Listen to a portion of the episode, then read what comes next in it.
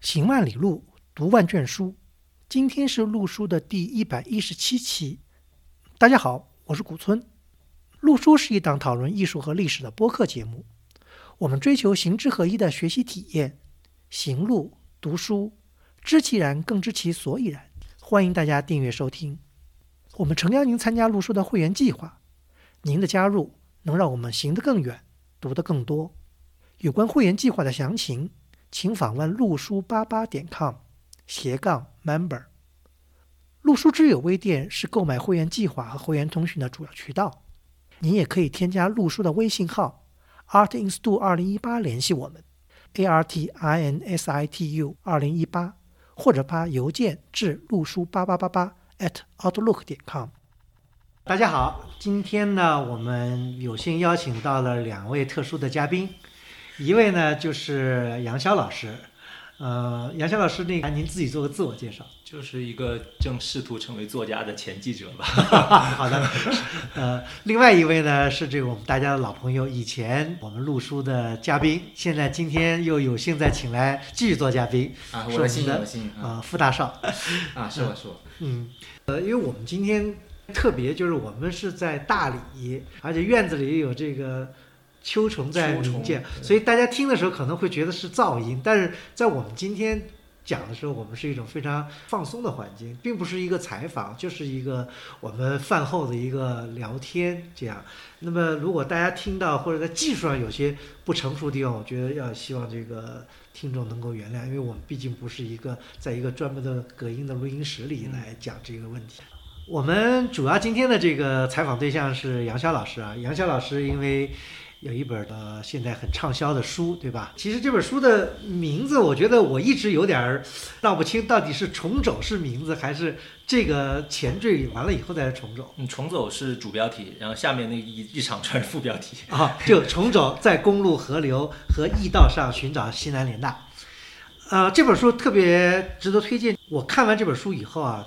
呃，有很多的问题。就第一个问题问杨老师，就是说什么促使你做这件事情跟写这本书？呃，我想想啊，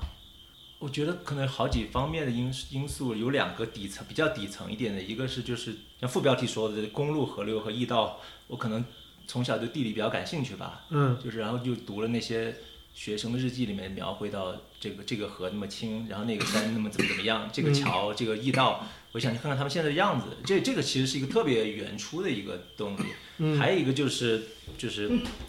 我离开媒体工作之后到底要做什么的问题。嗯最后就发现，如果是要当一个作家，那最重要的事情就是写写书嘛。那嗯你到底要写一个什么样的书？然后这个书是一个什么样的，和自己是什么样的关系？我觉得可能是这两个是一个比较底层的一个一个东西。对，就。找到这个题目，至于说这个题目是为什么系列，那我觉得那就有挺多偶然性的。像我一开始想写成成昆铁路的，我是做功课偶尔看到那个联大旅相亲的旅行团学生日记，嗯我觉得哎这个可能更有意思。然后到所以到现在成昆铁路那个都还没有写。因为我觉得，因为西南联大其实最近是一个比较热门的，应该算一个比较热门的话题啊。显学啊，呃，显显学对，因为西南联大虽然短暂的只存在了八八年对，但是它培养出来了很多日后非常著名的，包括像什么诺贝尔奖获得者这样的人物，对，就有个问题，就是说，其实当时抗日战争时期，因为战乱的原因，其实除了西南联大以外，还有一个西北联大，对对对吧？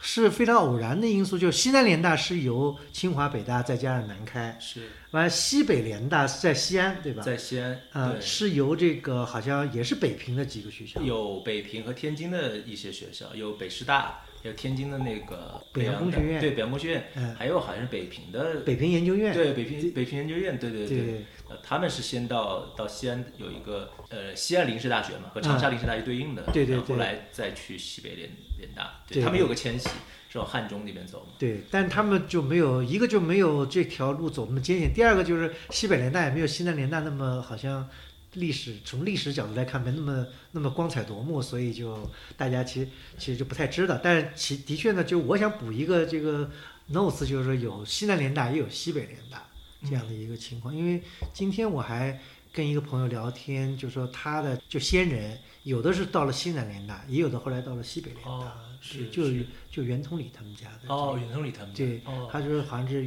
是他对是就是袁同理，不是一个袁同理，一个袁复礼，还有一个袁袁敦礼，袁敦礼，袁对敦礼，对，他们分别到了不同的这个哦联大，对，袁同理不过袁同理应该是往南走了，对吧？嗯我记得是我采访对象就袁刚袁袁复礼的女儿还嗯说，袁同理在香港，他们做海海路，来年三月份，三八年三月份从海路。经过香港，还袁同理在码头上冲他们招手，等他们。嗯对他应该是往南，因为他是北平，他当时北平图书馆的嘛，对吧？对对对，是的。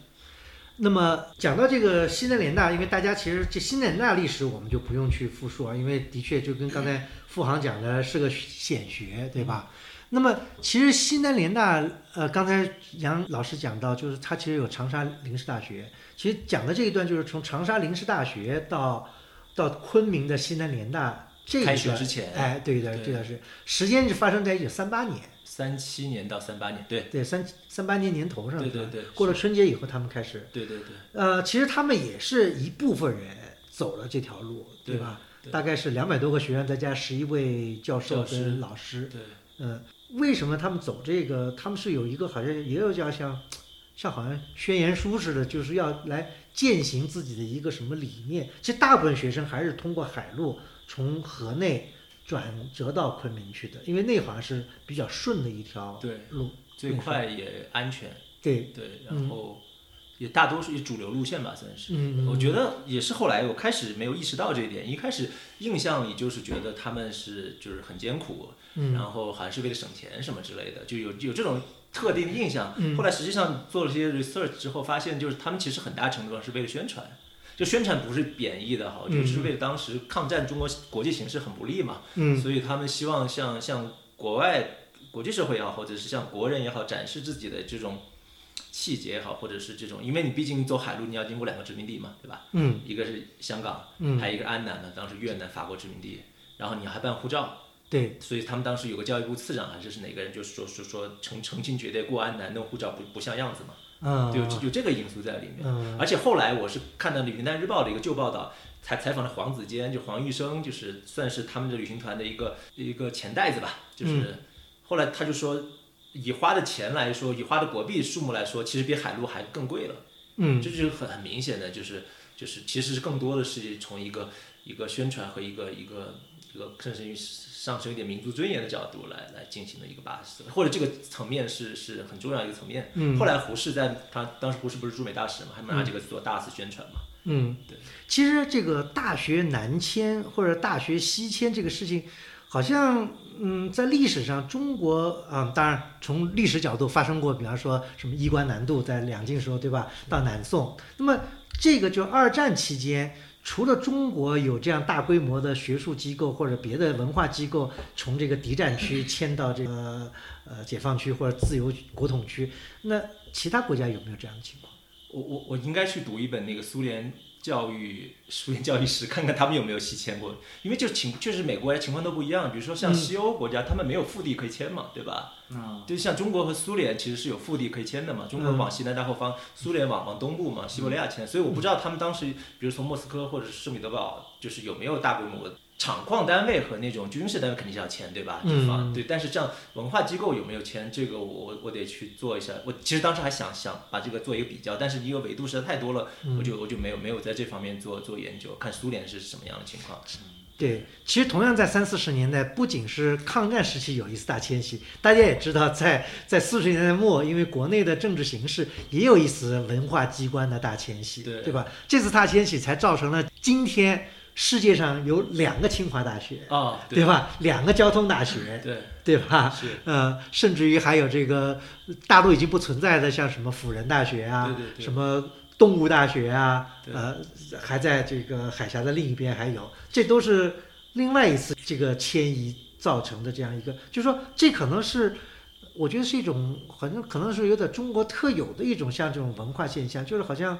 我们的这个学术是跟政权嗯好像有一定的牵连在里头，就是说嗯嗯学术并不是独立，就跟你刚才讲到的这个新时代学生，他之所以要冒着千辛万苦走这条路，嗯也除了一定的客观原因以外，它还有很多的实际上是主观，是为了去宣示一种什么事情，或者是为了表示一种什么事情的一。我在上大学的时候看过一部电影，嗯就叫《流亡大学》，嗯嗯这个当然讲的就是另外一个大学，就是浙江大学。嗯嗯，因为浙江大学也西迁了很多次，一次次对从杭州到到什么，现在浙江省内完了，后来浙江省不行了，又迁到这叫个贵州，贵州，对吧？最后在西丰好像是在煤炭，煤炭煤啊炭，，对，呃，包括甚至包括我自己的母校，嗯就是上海的同济大学，也是从上海迁迁迁迁迁，最后迁到李庄，对吧？就跟那个营造学社是在还中央研究院的在一个地方。这种迁徙很多，其实中国的很多主要大学都有这样的一个历史。对，您说这个，我其实我觉得有一个角度，也许可以，而且而且还是你你，我觉得您应该能提供很有意思的角度，就是说，比如说，那中国抗战的时候，还有另外一个文物也是要南迁和西迁的嘛，对吧？那文物迁徙这个事情和，比如说你放在国际维度上，是大概是一个什么样？是这应该不是中国特，是中国特色吗？算是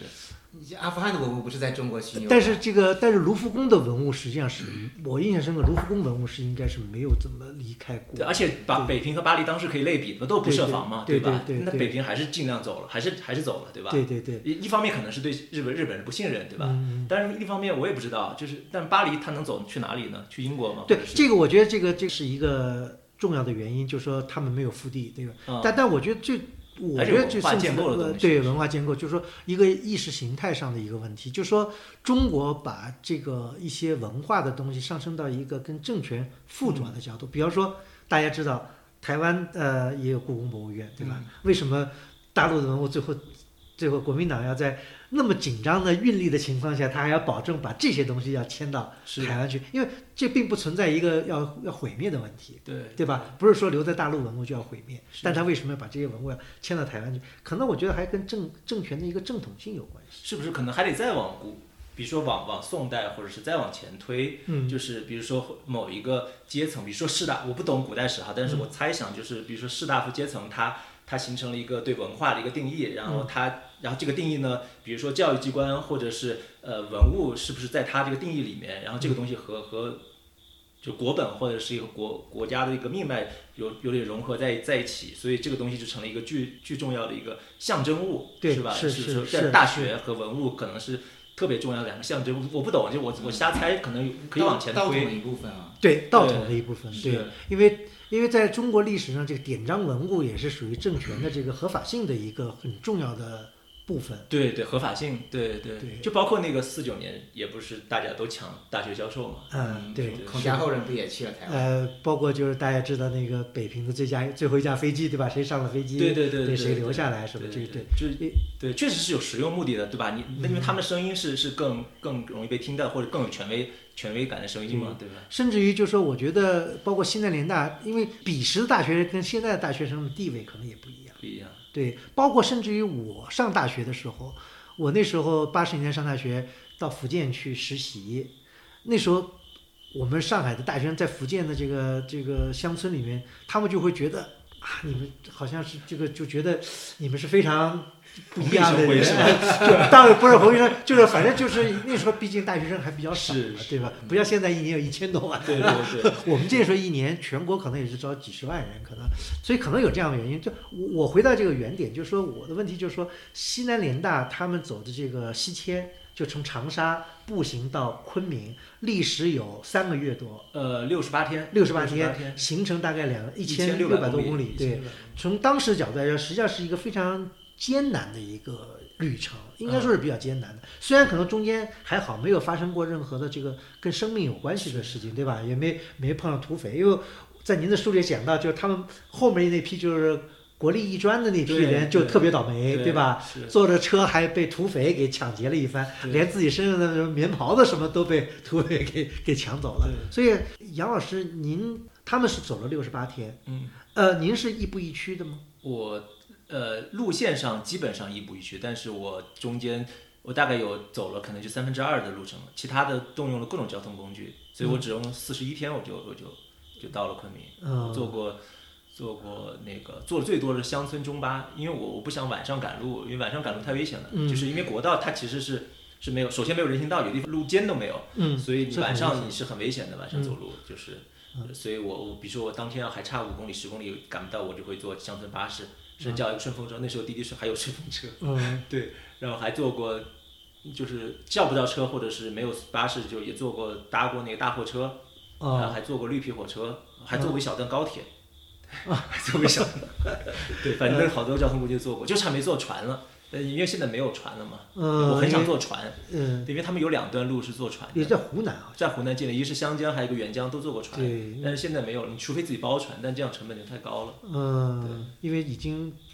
航路已经不算是现在通用的一个，就水运作为客运来说已经消失了嘛，客运客运的水运还有好多地方可能也不能通船，因为建了水库啊，建哦了，什么，对，这对也对是对一个，问题。是。就想到我我我跟曲老师原来有一年在四川，本来想沿着这个就营造学社的路线，比方什么都是逆着嘉陵江走啊什么，说根本就不可行，就根本走不通。说你这过去过去几里就是个水坝，对对对根本就根本就过不去了，就是这样。对对对这所以这是挺遗憾的一件事情。其实其实坐船是一个很好的体验，因为在古代其实坐船相对来说是一个比较舒适的对旅行对，也比较安全，没有沿途走驿道那么多匪患。对对对，因为当时还是，尤其贵州好像还是不太宁静的。不太宁静，对他们就好在占了一个便宜，就是因为是他们是一个团嘛，嗯你，要只有几个人就人人多势众。几对几个人就真的很麻烦。对，因为我我其实第一个想问的就是说，嗯，其实你之前有很多身份嘛，嗯其实包括南开大学的学生，嗯也是西南联大的一部分，嗯，呃，也算是他们的后裔吧。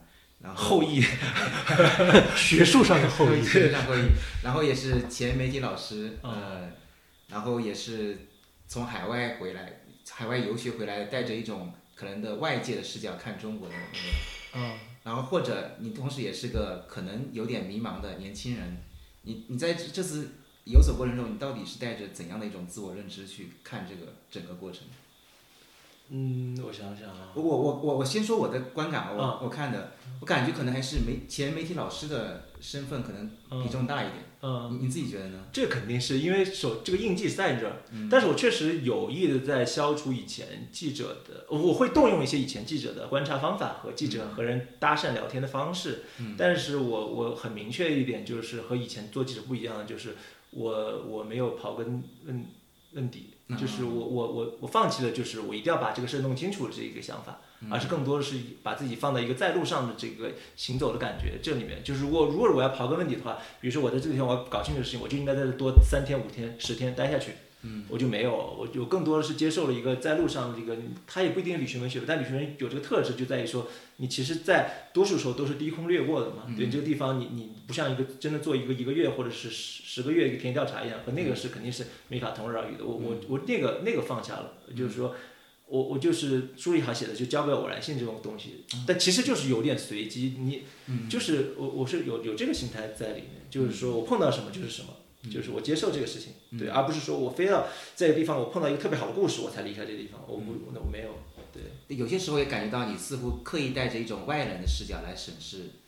呃这个中国内地的这些东西。嗯外人视角，因为本来就是一个外人，对，但我就没法强冲我自己对农村很了解，我确实也不了解，嗯，对，就是就是，我觉得那如果这里面有可能冒犯到别人地方的，多多包涵呗。 你是不是挺喜欢保罗·索鲁的？就是不是有时候也有有意想模仿他？没有没有没有模他仿他，我觉得我和他还不太不太一样，我觉得我还比较宽厚的人，不像走走，他。 他 那么刻他薄。啊他那么刻薄，对对对，我我我还倒没有，对，但读他书是挺多的，对对，嗯就那如果有有影响，可能也会有潜移默化的影响吧，但确实没有，就是因为我其实就是我本身就没有多少刻薄的，我写作也不是刻薄，不是我风格，再一个我好像我也稍微那个什么，嗯，也会留意一下这个这个，因为您刚才讲到，您路线基本上就是亦步亦趋，而且我看您的书里面讲到，就是说您走路的时候，好像到当地还要去查一些资料，其实这个也其实也占了很多时间。对我就是有时候到的早一点，嗯就是如果下午到的早一点，我就去直接去值班，然后到了晚一点，我就第二天去。嗯这样，反正因为我那时候其实也不做记者好几年了，其实我我其实也不也不也不太清楚和这种官僚机构打交道是什么样的感觉，嗯我我就总担心他们会会不不搭理我或者怎么样。然后结果我联系到第一个使值办是常德使值办嘛，他嗯们就特别好，然后哎我就觉得也间接给我了个信心，所以我接接接下来基本上每每一站都会提前打电话。你本身就是湖南人，但这个他们不会因为你是湖南人，所以对你另另有情面，这同样乡的没这有没个有完全没有完全没有啊，对，我觉得可能有一个原因是因为我当时找那个找腾讯开了一个介绍信，嗯对，所以相对来说你会有一个师出有名，他给你盖了一个章这样嗯子，对，然后还有一个还有一个原因是民国档案也不敏感，嗯，对，所以因为看您的书，我就看到您做了很多的这个资料信息的收集。因为很多人呢，您不仅是个呃一些档案资料，还有包括这些后人的采访啊什么这些东西。就是那您就在这方面，就是说您收集这些资料的时候，就是呃，你觉得当地查档案这方面对你帮助大吗？还这些档案是挺公开的，或者很发现了一些很有趣的事情，还我是直接在当地档案馆里查到的东西是比较有限的。比较有些但是确实跟他们聊会会生发出好的方向，不停方向的东西。比如像在晴隆跟他们史班主任聊，他们就会告诉你说，呃，我们出过这本书、那种书，然后你你有时候他们有的就给就给你，然后有有的没有的话，你自己回头去查，你就知道。像因为有的有的书就属于纯然的地方性知识，你就离开这个县，就别的县真的真的不知道或者不 care。对对对，对对，所以你就真的只有下到那地方去才才知道这样子。对，比如说有一本书，我忘了我怎么怎么听到的，就是是抗是贵贵阳一个人编的，是把所有抗战时期经过贵阳的文人留下的与贵阳有关的，还是与贵州有关的。文字全部都集纳到一块儿，那个就有一个巨大的帮助，因为我每到一个地方，我就想看看那个地方在三八年二月到三月间是什么样子的嘛。嗯然后那个书就帮我相当于重建了好多现场，这种这种感觉。但这种东西离开贵阳，谁谁关心这些东西？对，这个因为我印象比较深的就是您在这个书里讲到有一个县，呃，我我现在有点记不清是哪个县，就是说西南联大学生在那县对那个县的县长印象特别深刻，因为是个很年轻的一个县长，哦很励精图治。哎，我对这吧次还真的去了，啊因因为那那是平坝县，平坝现在叫平坝区，是属于那安顺市的平坝区。啊啊然后我那段是因为坐了那个 坐了绿皮火车就略过了，然后这次我不是我前前前一阵刚好哦去了安顺，啊啊对，然后我就去补了那一段。嗯我就就在那有个屯什么天龙屯铺，这个屯铺那个屯铺，我就把那一段重新走走了一遍。嗯我还去爬了那个叫五龙寺，然后叫天台山，是安顺天台山。啊，也是天台对，是山一个一个孤峰，然后因为那边都喀斯特地貌嘛，嗯所以是一个平地耸起的孤峰，嗯呃，然后建在峰顶是一个一个寺，现在已经是国家国家重点文物保护单位保护了单位了。对，哦然后他们当时绕道去专门去拜访那个那个寺上的寺庙的那个呃僧人，然后当时是平坝县县长陪他们去的，因为平坝县长是一个挺有才气的人嘛，刚刚哎从、从大学毕业，中央政治学院毕业，然后就是用学生话说就是没有一点官僚气，就是很很平易近人，对陪他们走了好多好多路，对对然后就对还去拜访那个，后来还查了那个县长的那对个对资对对料，，因为我印象很深查了刻，很久因为这个县长估计年纪也不是不不是很大，对吧？所以他们比较同龄人，所以那些新来的学生对他的县长的评价跟人家说特别好，嗯对吧？完了后来后来到了大后方以后，后来不多久好像就谣传说这个县长什么被呃在这被土匪给杀害了对对什对，么什么的。肢解的呀，什哎，么之类对的，对对对后来您在书里面，后来又等于是梳理了这个史实。您到这个好像到档案馆去查了，实际上真正的历史并不是在那个时候被杀害的，是在政权顶格的时候，因为他是站在了旧政权的一面，负隅顽抗，后来是被新政权镇压的。对，是，对，就是因那个他被他剿匪的过程中被肢解，那个我是在易舍强的那个书里面提到的，嗯但是不是《战争与革命中心论》那我就忘了，因为易舍强老先生还写过另外一篇雷关的一个长的文章，可能是从那里看到的，然后我就很好奇是怎么回事儿，我就去查。先是查，呃，在安顺市，我就托我去了安顺市档档案局嘛，嗯呃，史志办也托他们查平坝县县志，嗯然后查出来就只说他参与剿匪，而时间也对不上，也没有说他的去处在哪里。然后后来等我回北京以后，我又查，反正台湾那边出的，台湾众议院出的一个什么对话录，就非常偶然的看到他和另外一个人在，据说他已经死掉的那时间，他还去贵阳去查什么书，什么三民主义什么之类的书，希特勒的什么什么书，嗯然后我就觉得，哎，那这人应该没死，或者是怎么样。然后后来是辗转查到，我忘了是在哪里查到的，反正查到一个地方文史资料，嗯刚好有一篇讲这个人的故事，嗯，对，就告诉他前因后果。啊他其实是四九年、五零年才才被被被就是算被新政权对镇压对的被镇压的，对、嗯是而且这个人在当地还是属于一个少年才俊，好像就是说家里还有匾匾额额呃什么的。对后来都是在这个在这个政权变故的时候，等于他是站在了另外一边，所以对这就是说这个历史的梳理有时候挺有意思，因为好多时候我们去一个地方，因为我有这样的经验，就是说去一个地方，你有时候网上看到的或者当时口述的一些东西都不一定很准确。嗯嗯对吧？只有到，比方说到这个县志，或者通过他们再查，才能查到一个非常准确的，或者不是以讹传讹的一个故事。就这对是一个对我印象比较深的一个。对，我觉得这很奇怪这个事情，就是照理说我我们早就接受了世界是平的一个观念了嘛，对吧？嗯就是照理说没有什么知识不是可以，是是是你没法在北京。是，这你所有知识你应该都可以在北京获得，对吧？嗯就是你在一个电脑有个网线，你就可以获得，对吧？嗯嗯但实际上就是这么奇怪，就是不管是你找一个好玩的地方，甚至好吃的东西，哪怕这么浅显，就是你好像真的只有到地面上去，到这个地方，然后就有一个神秘的墙把这个东西阻隔起来了。我不知道你们经验是怎对，样就是是是是是这样。所以我觉得这个走路就又回到我们的老本行，就是行路跟读书是要相辅相成的。你光觉得这个知识靠读书就能得到是不一定的，是是所以你只有走到这个地头，带着书再去问，说不定才得到比较准确的，跟书上对，而且有时候你不走到地头，你也不知道问什么，对吧？对，是的，这个对于我来说就是个欠缺，所以我想准备做杨老师这个采访的时候，我就我就特别汗颜的，就是说杨老师从长沙到昆明这一路上，基本上我都没走过，贵州我没有去过，哦，没去过贵州，我都没去过哦贵州啊我当时也没去过贵州。是吧？对，我都没去过贵州，所以我特别汗颜，所以有点心里没有谱，怎么样来问杨老师好多问题？因为好多地方，比如你刚才讲的是安顺啊，什嗯么这些地方，那都是如雷贯耳和嗯特别有名的地方，是对吧？甚至包括我就特别想知道，就是您提到的一个叫清溪的地方。哦，是，就因为大家知道清溪这个地方，现在人很多都不知道，就是中国第一个铁工厂，对在洋务运动的时候就在清溪对，建立的，比汉阳铁厂还还早。早，对，对在一八八几年好像对，这个朝廷花了大量的钱，结果建了没有几个月，后来就 就是恢复成那个什么土作坊。哎对，就无以为继了，就是完全就说这个但是煤炭的质量不行，煤炭质量不行，然后呢，那个地方水运又不支持，嗯然后地方官员，反正就是种种因素导致的，就是这个这种事情在中国历史上屡见不鲜，包括就是我小时候那时候刚这个走出文革的时候，不是那时候国家提出要建多少个什么，要从日本引进这那，其实好多东西也是水土不服，就说你引进一个厂，并不代表能引进一个产业链。是没有任何意义。所以你孤零零有个铁厂，对吧？就跟你运输跟不上，比方你人能源跟不上，你你你还是没有用。虽然这个铁厂当时是特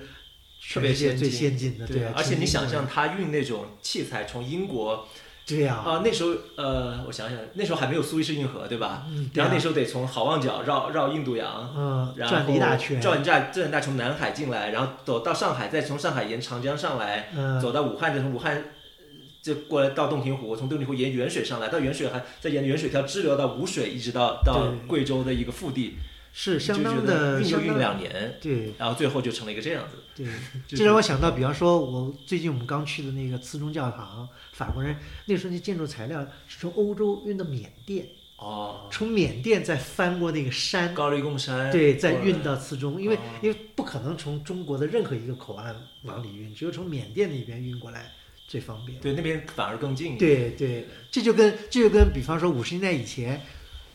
北京的人要到印度，呃，要到要到西藏拉萨去，啊是要先到加尔各答，哦 从对加尔对各答再这么过去，对对也对比从什么现在这样要要方便一点。对对这也这也应和了刚才你说的，到到这个什么昆明，也要从这个先从坐海船路到到香港，香港到河内，对河内再坐滇越铁路这么上来对对到对，就方便。但是呃，您这个书等于是跨了三个省，啊湖南、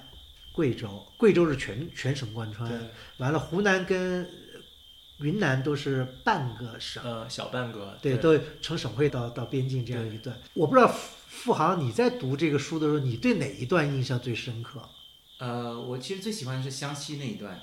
啊？感觉读到我几乎泪下的是那个林徽因的那首诗，哦，哭哭三弟，对，顾三弟那个嗯那首诗让我特别，这个实际啊上是我觉得就说是，其实是杨潇老师在这书里面，他不仅写了西南联大的这个路线，其实这这条路很多人都走过，对对吧？因为梁思成他们走这条路，实际上就林徽因、梁思成他们走这条路是比一是比西南联大早早了了几几个月个月。早了几个月，对，那时候气候比他们那时候要好一点，因为在秋天好像是，对吧？呃？十一二月份，哎，差不多对对，那时候他们相对来说这个比较赏心悦目，就是那段时间，对，而且都涉及到了就沈从文，嗯，对他们沈那个家他们，哎，沈家的这还个，有萧乾，哎，对对对，这个是的确是让人觉得很唏嘘的，不仅是林徽因他们对这个那批航校学生的这个，其实沈家的很多遭遇也挺让人唏嘘的，是是，把沈从文的大哥，对，还有沈从文的三哥，是三哥吗？弟弟沈泉，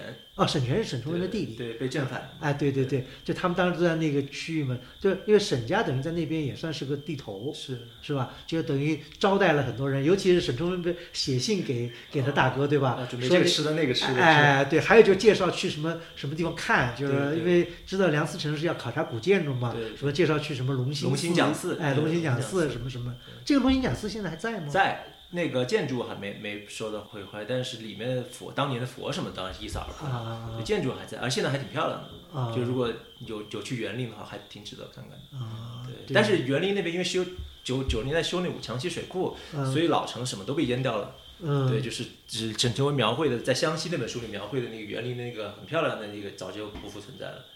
对园林现在就是一个你能想象的所有的没有那么好看的 小城市的样子。对，因为我没有对比啊，我我希望如果就有这个可能性，应该是当年走过西南联大路，如果跟杨老师呢，当然这可能不太可能，因为时间隔太长，一起重走一遍。我觉得如果有一个回忆，有个对比，就会更有意思。就是说他当年走这个路是怎么样，当然他文字留下了很多，您杨老师可以在这上面可以做一个参考。但是我觉得沧海桑田的感觉应该是很强烈的。是是，现在唯一在世的就吴大昌嗯老先生了嘛，但他不可能不不可可能能再对走对了，不可能虽然再他身体还很好， 嗯。但不可能再走了。嗯，但您比方说您走的时候，如果通过阅读他们的文字，你的感觉是什么？通过阅读他们当年的就是会增加凭空增加很多趣味，就因为大多数的县城其实是很枯燥的嘛。嗯但是但是你如果带着一个你要去找当年他们留下什么东西，留下一个庙或者哦住过哪个庙，或者是当年他们住的那个小学或者住的那个那个文庙，或者是住的到现在有什么遗存，带着这个想法去，你就会觉得会会有意思的多。嗯嗯就是哪怕说那个地方一个文庙或者是现当年的一个县衙，现在只是一个不起眼的一个什么小的破旅馆。嗯但是他如果你在那发现一个后面有一个当年留下那个柱子，那嗯你就觉得很兴奋。但是你如果没有带着这个东西凭空去，你发现这个你就没有任何感觉，没有这种连接感。那就是想问，就是杨老师，就是您在一路上，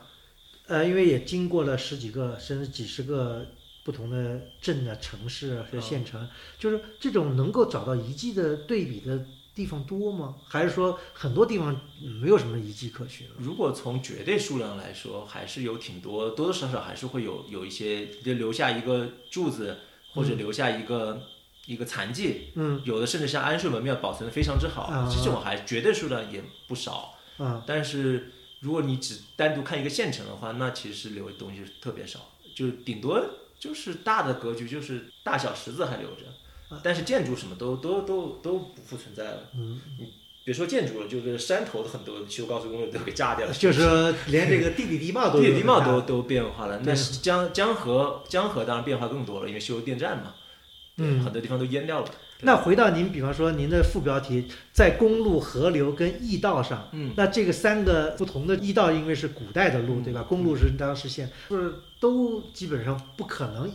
按照原来的路挺来走。挺难的，挺难的。但是它有一个重叠关系，就是因为这个驿道是最早是是忽必烈不是我们现在大理嘛，嗯啊就对对是攻占对大理之后修建的这条嗯普安道嘛，就是从云南一直到到大都的嗯这条路，就是一直到常德，然后从常德走水路去武去武武昌嘛。嗯然后这条道是元明清三代一个最主要驿道。嗯然后抗战时期的那个京滇公路，就南京的京，嗯那个到昆明那条路，其实是在县是沿着那个驿道展开的。嗯，然后后来我们修那国道三二零和三幺九国道和这些重叠，也是沿那个基本上线。就是原来对对对，对，因为你你其实大差不差，总归是那相对会会平整一点，好好好走路的嘛。就绕着那个河，所以你就会山有有一个层叠的关系。但是等到再迭代迭到高速公路，那就就完全不管了。高速公路因为也不依照地形嘛，对对吧？就是逢逢水架桥、玉山就凿大洞洞，对对对对，所以完全就拉直了。对嗯，它有一个这个重重叠的这种这种感觉。那你这个四十多天你走了一圈以后，我想问，就是您最大的感触是什么？ 最大的感触呀，有一个立刻想到的感触就是折腾，是什么折腾？是你自己很折腾。没有，就是这个国家历史很折腾。嗯，嗯对，，就是有一个印象特别深，就刚才说您说到清溪嘛，我就嗯在清溪那个、一开始我也不知道清溪，其实我之前都没有，嗯，对清溪一点概念都没有。镇远好像知道，但是镇对远清溪嗯一点都、都没有概念。后来书里面写的那黑夹克带着我去看城墙，我们其实都已经踩在城墙上面了，嗯但是我都没有意识到。后来我说城墙在哪里？其实我们当时是在一个小学还有中学的那个围墙上面走，然后围墙上面种满了菜，还有一棵柚柚柚子树还开了花，很香的地方。我说城墙在哪，他说就在你脚下，我才意识到我踩的那个把那个呃小学的操场和外面那五水河分开的那那那那个 L 型的那个是老城墙，是明代明代修的老城墙。结果刚好和他走完城墙之后，后来当天下午晚一点时候，我又过来溜达，想看得更细一点，我就下到城墙下面来看，就刚好碰到清溪还是镇远的啊。反正文文保单位的人请的杭州规划设计院的专家 嗯过来看城墙，嗯他们就想说，哎，这个城墙呃是不是可以以后做开发什么之类的，然后做一点那个什嗯么旅游开发？你就会觉得说，那早知之今日何必当初呢？那这个早知今日何必当初的事情很多啊，这这个太多了个如果从城墙这个角度来讲，这个很多，因为拆跟重建这是一个历史的循环。对，不让我想到就是还有一个您说的这个折腾啊，我觉得这个过去一百年对吧？有不是有一个国外的学者吧，不是说了一个就是石景石谦，景谦，说过一句很有名的这个也不叫话，就说这是浪费了一百年，就是对中国的这个为什么说浪费了一百年？因为大家讲西南联大讲过很多故事，因为有些西南联大的这个后来作为杰出的学者，他们回忆文章就说，就说在同代人里面，他说我们当时。就是成绩并不是非常好的学生，对吧？嗯但我们现在有了这样，其实成绩更好的学生，当时后来就没有再去做学术，嗯对，他而们是做去革命去了，去做革命，或者去做一些他们认为当时更重要的事，就跟那时候讲什么华北已经放不下一张平均的书桌对对，对那书那读不了书，那只能干别的去了，对吧？？这个在你书里也写过，就说当时那些说在那些要去干革命的人，他们就到延安去了，就没有对再随着长长沙再走到昆明去去念书，或者去去参军去了，对吧？他对倒不一定去延安，有时候去国军嘛，对对对对吧对去对对，对，就是去报效国家去就了，最热血的是，可能是最聪明的、最杰出那群大脑，就是对，也不一定都都好，但是确实是很多去到就是结束自己学业的，选择放弃自己学业的人，确实是当年成绩像伪伪军于斯通路，他就写到了嘛，嗯就是他他们当年那些左翼学生，其实在学校很多都是成绩很好的，对，对你现在看他们是进步非常进步的嘛，对吧？嗯在当时的这个，你你不能拿我们后来他们选择了一条这样的道路，拿后见之明去评判他们当时选，他们当时就是一个很热血、很爱国的一个。对，但是这个的确是让我觉得是一种非常大的一种反差。比方，因为你在那个书里面也提到了另外一个一个人，就是那叫李李林灿，嗯，对吧？李林灿这个人，因为你在他其实不是西南联大的，对吧？但是他是国立艺专的，对对吧？他们 也是等于随着这个一起走这条路。嗯，因为李林灿为什么我提到这？因为我们在其他节目也讲提到这个人，因为李林灿后来是台北故宫博物院的一个副副院院长长，对是。但是跟李林灿一起的还有另外一个姓李的，叫李成兰。啊啊啊！这你我有我对有印象。对，呃，李成兰是当时留在了大陆，啊嗯而李林灿当时是去了台湾。嗯，就这两个人当时都是非常好的朋友，他们一起在云南玉南玉龙雪山对，对对对，嗯而且李而且李成兰他还是一个功夫很好的一个画家，嗯，但是两个人的结局或者两个人最后的这个成，对文明的贡献，哎，就是这个有点世俗，我又不太想说这个，因为嗯不能以成败论英雄，对是吧？是，但是呢，的确是以他们留下来的这个留下来的这个我们能看到的这个遗存来看，就是李林灿变成了一个学者，他留下了著作，对吧？这个对这对个对这个另外一个李李成兰呢，他当时在云南，后来因为政治的原因，什么后来又被发配回河南老家，嗯后来七六年就病死在家里。而据说他原来是画是非常厉害的，就说曾经得呃齐白石这些人的赞许，说画哦的。结果他就五十年代以后就再也看不见他的这个作品就存折世了嘛，相当于对，就折了，折对。了，所以这就是也想到，就是也是一种浪费了。对吧？虽然照理说就是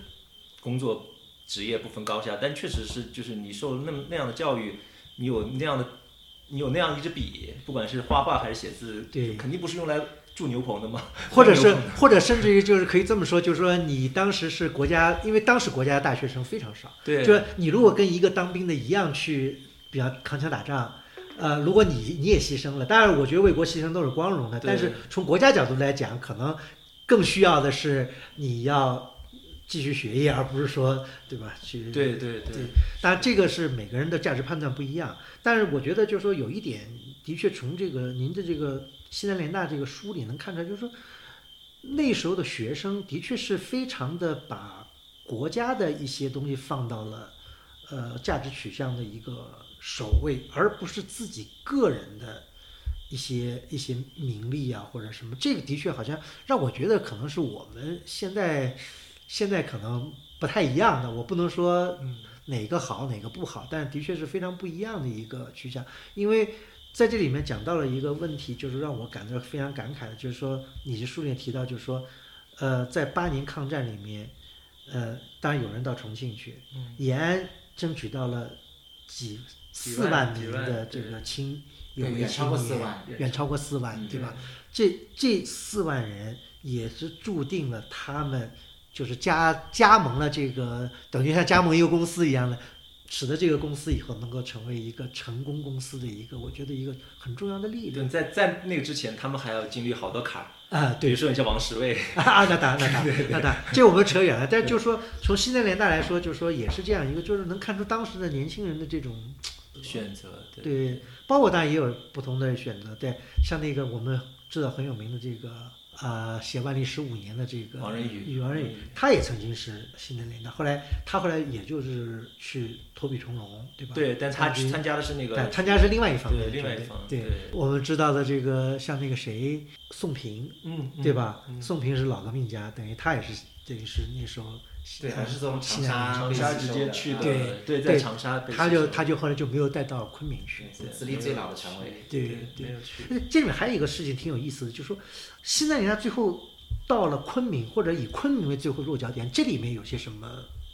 什么故事，或者是不是跟当时的云南王龙云的一些政治倾向，或者有些什么东西有关系？有有，他一开始与龙云还挺，因为他有点半独立的一个一个，哎，对一对，个是军阀嘛？对就是对这种感觉，对，然后，但是他开始他其实有有点忌惮嘛，觉得这么一群高知识分子到云南来会，会影响他的这个对对会有不不可控因素嘛，嗯后来是他当时的那个呃叫龚自知，对云南省教育厅厅长，嗯，极力劝说他邀请连大来，所以所以他后来啊就对，因为连大当时有其他选项嘛，当时李宗仁也想让他去桂林，就是他们去 桂林，幸好没去，不然就沦不陷了。这就个这个也是历史的一个很很这个 tricky 的一个地方啊啊，就是他选择十字路口，如果他当然真的选择到桂林以后的这西南联大的历史，可能就跟就原来改就不写一样可对能就改写了，就就不一样了。但对但当时昆明是一个很理性的选择了，因为一个是就避敌最远嘛，嗯再一个它最重要的就是有滇越铁路，他们当时有个重要的考虑就是你你和国外要保持学术交流，我觉得这还挺难得，就那那个时候还还想着。和国际保持交流，那嗯嗯书籍啊、仪器啊，还有资料都是有滇越铁路可以做嗯做一个一个一个特别重要的一个交通方式嗯，。虽然后来滇越铁路也没哦，也中断了，也对对中对断了对，但是的确，昆明是一个很好的选择。包括这个，其实像那个林徽因跟梁思成先生，当时也是落脚在了昆明，对吧？后来他们因为别的原因，后来迁到了李庄。我啊其实真的觉得他们不应该走，对 因我也为觉身得体是已经弄垮对了。对对对对对对对，对，我觉得因为昆明，因为就跟现在大家都来云南一气样，候对太吧好了没有人去四川避暑。我前几天还在想这个事儿，因为最最近不是四川都热风了嘛，啊对，我就想说，对哎，后来我就我就前两天我在翻那个，我翻郑天挺日记，郑天挺日记里面不知道为什么把罗昌罗罗长培当时北大中文系的嗯那个日记也也写上了，他们当时罗长培、郑天挺和梅贻琦，当时他们在四一年的时候有过一次去四从昆明去先飞重庆，然后从重庆沿着四川就去去考察了一大通，嗯比如去考察一些兄弟院校，然后也去考察当时现在那在叙永的分校嘛，嗯，那就我就看他们一路的描绘有多热，我天哪， 就觉得对对对，现在大在昆明还是挺幸运的。对，是，的确是我，我跟你有同样的感觉。就如果林徽因先生如果那时候不迁到李庄，就只一直在这个昆明待着，说不定他的健康也不会受到那么大的这个损害。对对，就是我真的觉得，就是因为因为你看，像那个谁，那个朴朴正明不是写那个明哈佛中国史那个明清部原明部分，他就是从气候的角度来来，因为原明他解释一个重要原因就是元明两代很倒霉，就刚好赶在一个小冰河的一个时期，嗯嗯嗯小小小冰河的一个时对这个时，那然后我就在想，我那又在重新翻那本书的时候，我又在在那个云南很凉快。嗯，然后贵四川、重庆都热疯了的情况下，我就在想说，哎，当时那种气候、那种天气对那些学人的那种心态，包括他们这种生活环境影响到底是什么样子？比如说，你同样西南联大和中央大学、重庆中央大学比较起来，就是就你的生活环境完全不可同日而语，哪怕同样艰苦，对吧？呃对，对，是所以对，所以所以我后来做资料看到贵阳资料的时候，他们每个人从重庆到贵阳都会觉得是清风习习， 像是爽爽的贵阳。 嗯，哎，但是很奇怪啊，就是为什么没有什么大学迁在贵阳这个场？好像也是贵阳好就变成了十字路口，对吧？到了贵阳，哎对，可能还是贵阳挨炸挨的比较多，因为贵阳贵阳还是一个挺挺重要的一个城市，嗯挨炸挨太多，因为都都尽量往尽量往那个哪去嘛比。较安全的一对个。对对对对，嗯，是像浙大是去煤炭嘛？啊，对啊对，对，也，但是就是说也在贵州嘛，哦，有那个呃那个大夏大学在贵阳，大夏的大夏大学，对对对对啊对，是另外一个等于私立学校。对私立学校，嗯对对大夏大学在贵阳，啊，但当时昆明已经有云大了。嗯，对吧？因为云大它占了昆明一块挺好的一块一块地儿，啊，西南大等于就是应该说是在当时的城外等于有一块，慢慢建起来的，哎对然后也租用别的学校的嗯房子，而且相对来说设施比较简陋的，就是是都是一层的，基本上都是一层的平房啊什对么对的，对对。而且从他们那些，比方像那个梅贻琦他们这个以后的回忆录，其实他们这些教授在那一段的生活其实也蛮困苦的，蛮困苦的，就不是特别不像在北京。对。就北平那时候，那么呃教授的这个太太，或者像林徽因、梁思成的那个太太的客厅怎么对对对，怎么怎么，其实大后方呃环境还是虽然昆明气候好，但是物质条件也是也是不是非常对丰富的。呃我去采访那个袁刚，袁刚的时候，她是嗯袁复礼的那女儿嘛，对，然后她还给我看她当年她父亲在昆明做的一些，她还保留下一些手工艺品，她送了一个，就当时卖给美美军大兵的，最有名当时定胜糕，就是那个当然都说梅贻琦太太做的嘛，嗯其实他们家是亲戚，所以她说定定胜糕其实他们家和谁家一块儿做的，然后是梅贻琦太太出面去卖的，啊是啊啊放到一个类似是冠生园，当然也是一个老字号，啊就去去代为寄卖的。嗯然后但同时他们还做好多手工艺品卖给美国大兵，就是他他留下了好几个，就是类似一个就很简单一个像一个徽章一样嗯的一个、嗯一个东西，就是就是像算一个纪念品嘛，嗯然后卖，啊就是嗯，拿就是因为因为昆明有美国驻军，他们比较有钱。对，比如说画一个故呃天坛天坛的样子，嗯他送我的那个东西就是画了一个天坛的那个纪念店，嗯然后卖给他们，啊我，再送了你 一个，送了我一个，哦，那那很珍贵的对，礼物特啊，别珍贵，我都觉得还是挺特别一个这么大。就是嗯大概半个巴掌大，然后一个有点像一个徽章一样的，就是那种啊嗯是什么是什么材料的呢？是我那个算什么材料呀？就是绣绣上去的就是丝或者布一丝样或者布，呃应该布啊啊布。啊，呃对，嗯，然后就是它它可以可以以挂在身，可以贴在身上，或者可以缝在就身上放。在这个，就是有点像那个徽徽章一样的感觉。啊说是他父亲袁复礼设计的，啊，他父亲不是那个画画工比较好啊嘛，然后画的这天坛祈年殿或这个那个，嗯然后然后回回头请那个职工什么的把它做出来，嗯然后然后再卖给美国大兵做纪念品，就是补贴家用嘛。啊，对。包括闻一多当时不是也刻钻吗对啊，对啊，对啊，我知道，他们都都要这个做点副业 来填补自己的这个生活的一些，所以很很很艰苦。包括那个这个梁生跟林徽因他们在李庄不也很艰苦吗？对对，就是还要把什么呃什么自来水笔拿去当了，去换什么鸡啊，换什么，就是那段时间的确是是他们知识分子非常困苦的，就生活物质生活非常困苦的。所以费正清后来在他回忆录里有写到，他中间去代表美国政府拜访去那个昆明拜访这些知识分子的时候，嗯，然后他还还有很多其他任务，他就带了二十多支还几十支自来水笔，对，嗯然后送给这些他的老朋友，这样他们可以在黑市上卖一个好价，因为自来水笔特别值钱嘛。对，因为那时候钢笔算是非常，等于是像今天手机一样， 是是一个对对对 一个一通货个啊对硬通货对硬通对货硬通货对。因为我们这个节目等于是是一个等于是读书跟行路的节目。那么刚才我讲到您这一段路我都没有走过，从你来说，如果呃您的读者或者我们的听友，嗯呃听了您的节目，看了您的书，想也一步一趋的去走一段或者去体验一下的话，嗯我觉得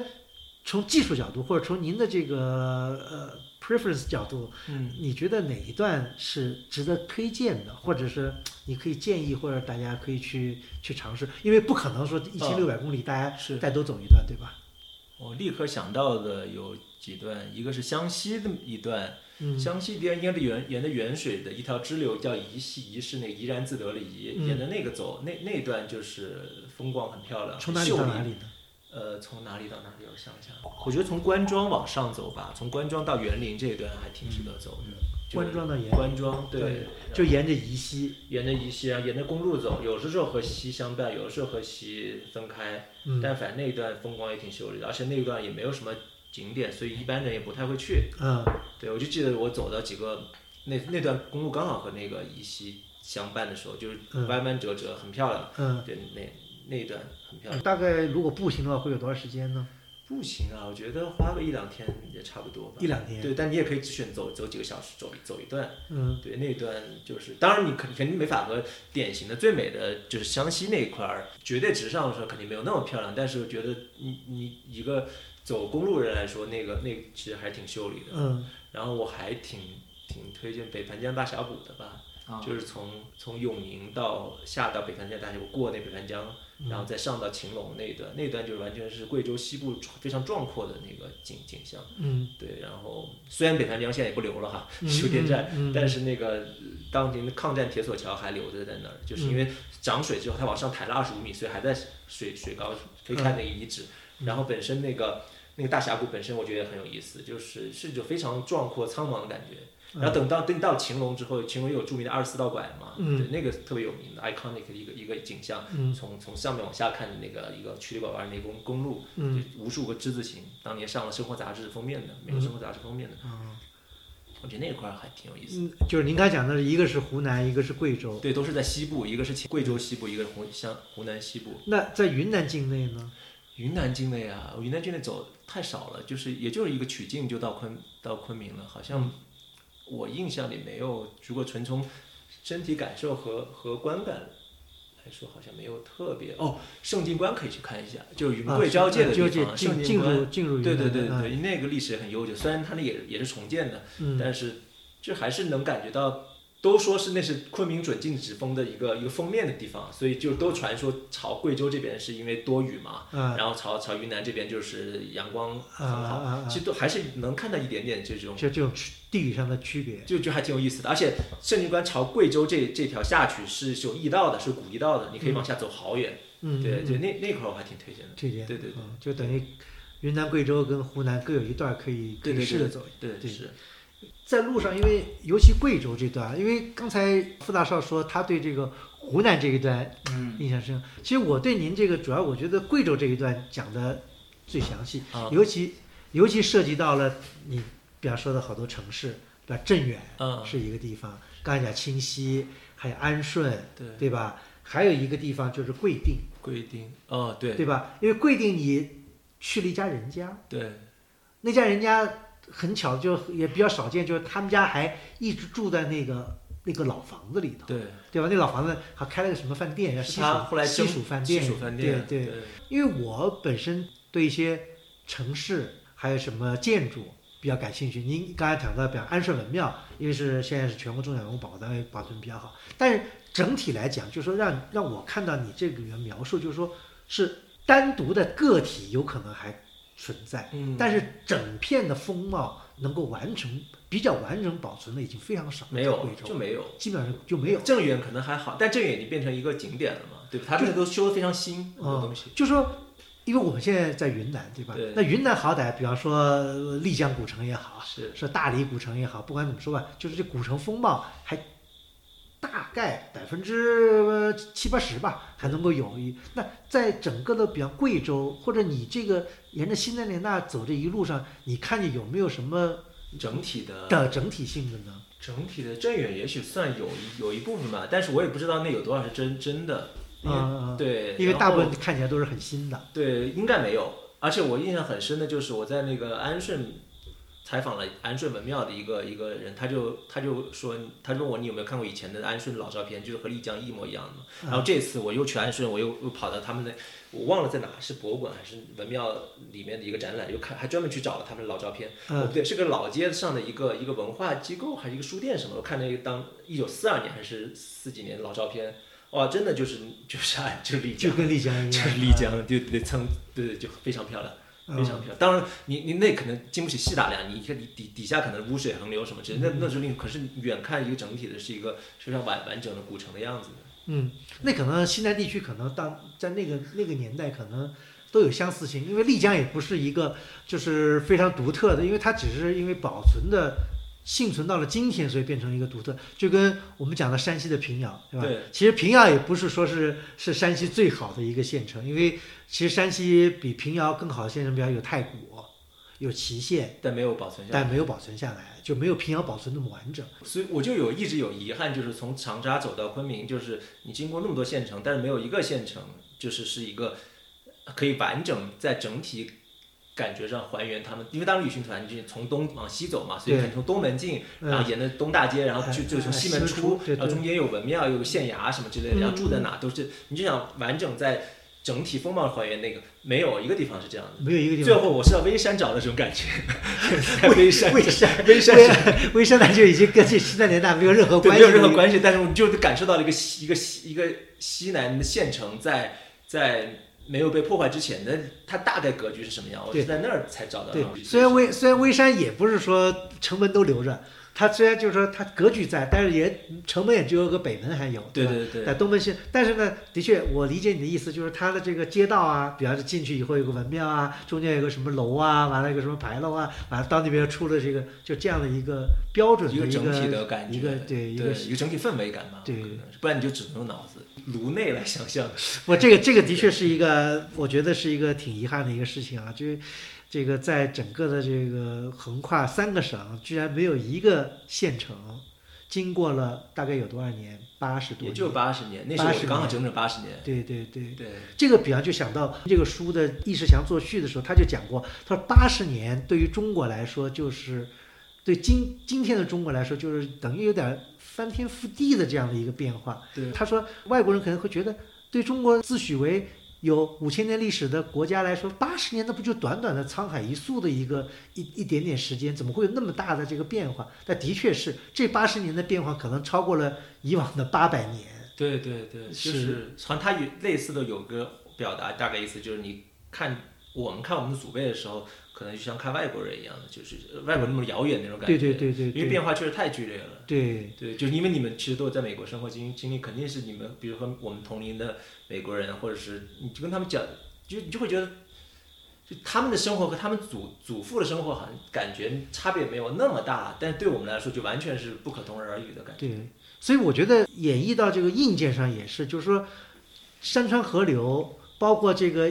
几百年甚至上千年的驿道的这个变化，在我们这几十年里面变化的很大了。就是有些地方彻底的不用了，有些地方就是被高速取代了，有些以前曾经非常繁忙的或者是交通要道的村落或者城镇，就因为交通的原因就立刻就衰落下来，或者就就对变得就这个你书里面也有也有体会的，和对，对这个东西其实我觉得更多是一个，我觉得有有有一个是一个有机的变化，就嗯比如说这个驿道变了，然后这个地方衰落，或这个地道转过来它又兴起，但是人为的改造，就还是我我采访的那个安顺文庙那个人，哎，嗯还是另外一个人给我讲的，就他比如说他以安顺为例，安顺城破坏最大两次，一个是解放初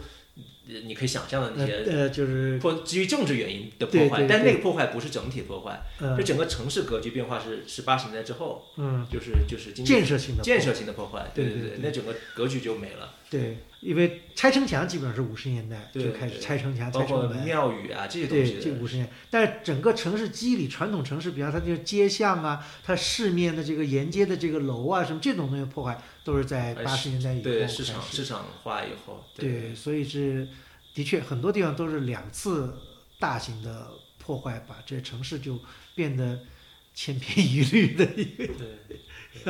嗯呃，因为也许大家的这个出发点，因为您是做新闻的，所以我觉得您这里面有很多这种有点像口述历史一样的这种采访，其实是挺有意思的啊。比方你刚才也讲到过，比方你呃这个安顺文庙的老啊人，那你这些方面，就因为你在这书里面是一种散点式，就是是加在这儿，那有没有就是说这些东西，其实如果要是系统的整理的，也会是一个挺有意思的一个，就对这个当地其实是反哺当地的这个文史哦资料的是一个、一个欠缺，因为很多人可能当地人都不一定非常重视这自己身边发生的很多变化。对，但这个就是因为太庞大了，所以我嗯没想过。我确实想过有一个，就是因为我采访大概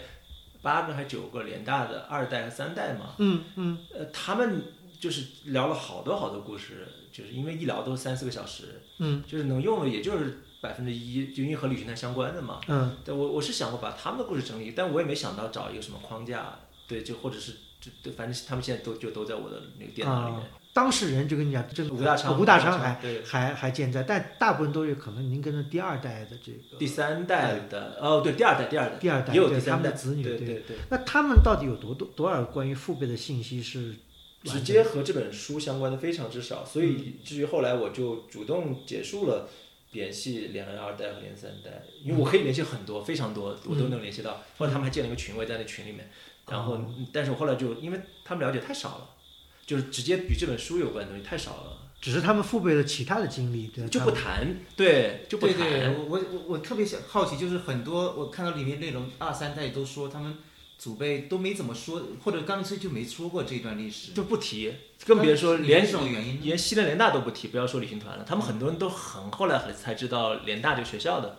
就是一个是最主要原因还是政治原因吧，嗯，就是首先我采访的这些联二代、三代，他们都是成长在四九年之后嘛，他们是很要求进步的嘛，包括林徽因，你看她女儿那个梁再冰也是很要求要要求加参军的嘛，对吧？他们要和自己父有意无意。只是程度大小而已，但多多少少都有一个趋向，要和父辈划清界限嘛。首先，我就对你这东西不感兴趣，你这是旧社会东西，再一个，父辈为了不连累子女，呃，保也为了自保，肯定也不会去说以前那些事儿嘛，对吧？嗯嗯嗯是然后再一个，我觉得和中国人自己的和就是父父子或包括母子之间交流关系有关，好像我们就是没有特别和自己的父辈嗯，是有这听个他们讲问题故事，这对个对嗯我觉得这是一个文化方面，但我觉得最主要还是政治方面原因。所以我后来我就放弃采访很多二代的三代，因为就是采访不到太多和旅行团相关的东西。呃我知道，因为您在做这件事情的时候，已经是在新世纪的第二个十年了。对其实他们当事人基本上也都不在世，对吧？当事人都不在对世，就只有吴大昌对在，那么我就想，就他们这些当事人在世的时候，他们留下任何的文字跟这方面有关系吗？好多都烧掉了。就没有任何的能找到，呃不，他们的日记，他呃，们日记留下来的基本都出版了。然后我知道有一个南开大学的教授的日记，嗯很确定他女儿说他留下来了，没有烧掉，嗯，但死命都找不着。然后他还答应说找要给我找出来，要给我看的。但是，然后他就说，哎，因为他弟弟在美国嘛，啊，就是他就说，那我那时候他去美国旅游，那是疫情前，嗯他说我应该在我弟弟那儿，结果他去美国，我问他怎么样，他说他弟弟说在你那儿，在在天津啊，然后他回天津又找，然后他们就是就死命都找不着，但但他很确定这他个看过，日记应该在而且没烧掉，啊，对，这是很少情况，大多数都烧掉了。像那个刘兆基的儿子就跟我说，他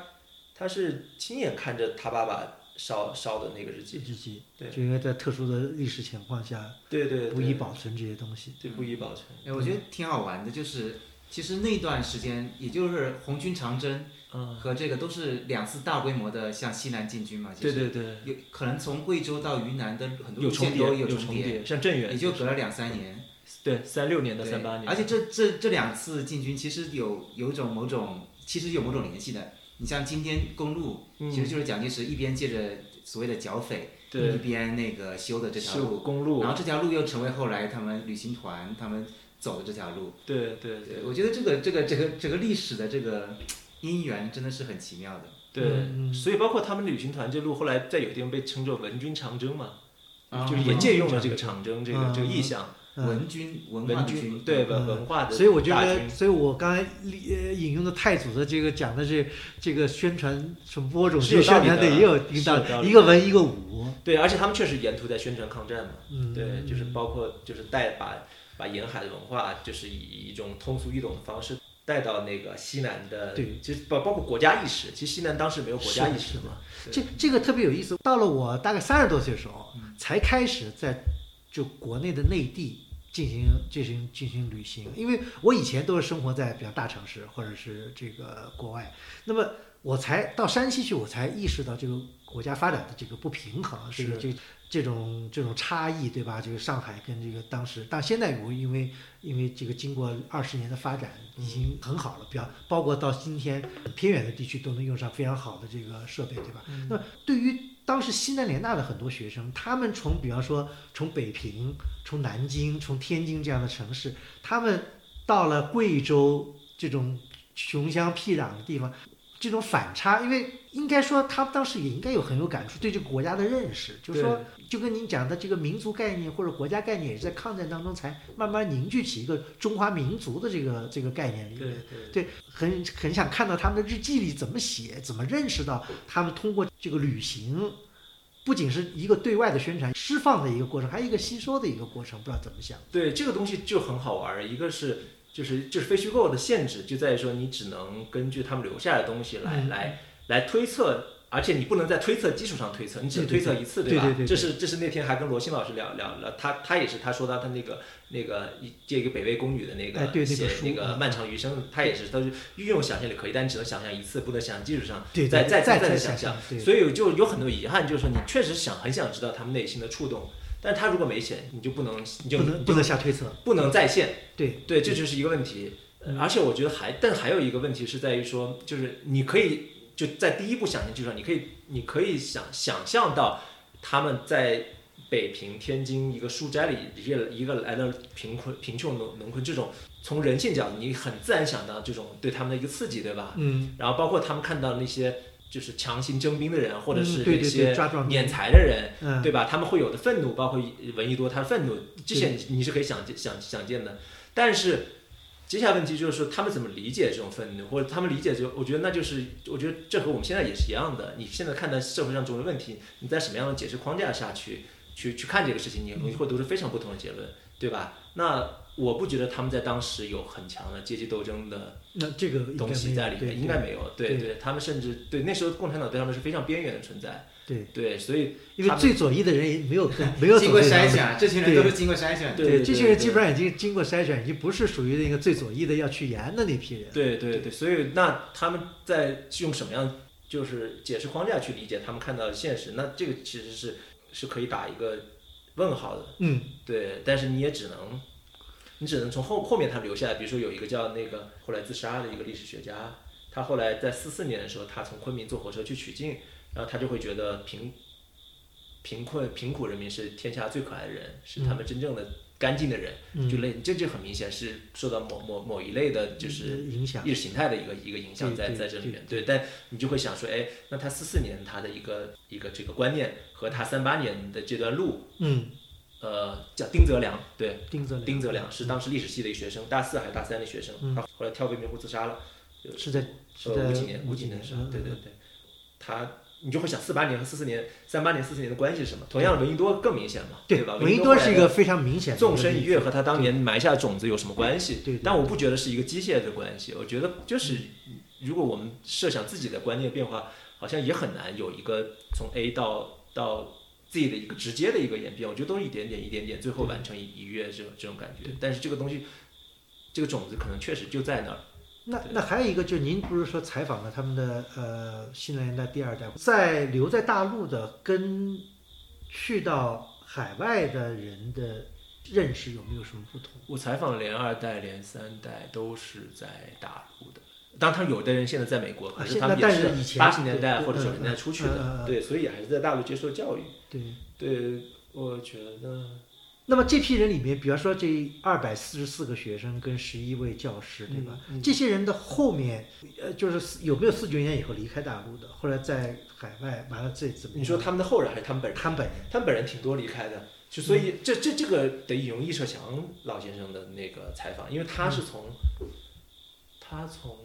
六七十年代就开始去台北，因为他在台北学嗯他中文嘛早，他是采访了很都多是在美国和在台湾的一代呃旅行团的成员和联大的学生。这就是第一手的资料。对，然后他后来八零年，他又到天津、到北京采访了旅行团，包括袁黄玉生、袁富宇，他都第一采访到了。嗯然后他当时有一句是在书里，还是在序言里，或者是在那后面别的地方写的，他大概意思是说，就是留在美国和台湾人倾向于贬低这次旅行的意义，然后留在大陆人倾向于拔高这次旅行的意义。哦，对，因为啊你也很难很容易想象嘛，对吧？？因为你你你如果从一个阶级斗争或者一个阶级的角度来看问题，那你应该倾向于更拔高这次旅行意义嘛？你你接你你一个知识分子投入到了社会的呃人民大众穷苦大众之中，嗯嗯嗯对吧？这和后来四九年之后我们这边的一个有个叙政治的叙叙事是是是吻合的嘛？嗯嗯但是在台湾或者在美国，他们可能有另外另外一个，就是他们觉得没有他们想的那么重要或者怎么样。啊，对，这是一个非常非常有趣的一个一个角度来看这个问对，题。可惜他们就都不在了。对，嗯然后当年易社强先生，我能想到他中文其实也有限，嗯我我就是所以我觉得能采访，包括他时间也有限，就确实是你能理解，就是说你很难有一个更特别特别，比如说你对黄医生他这一生的一个追问，我觉得所以我就说有个很大的遗憾，就是我觉得余生也晚。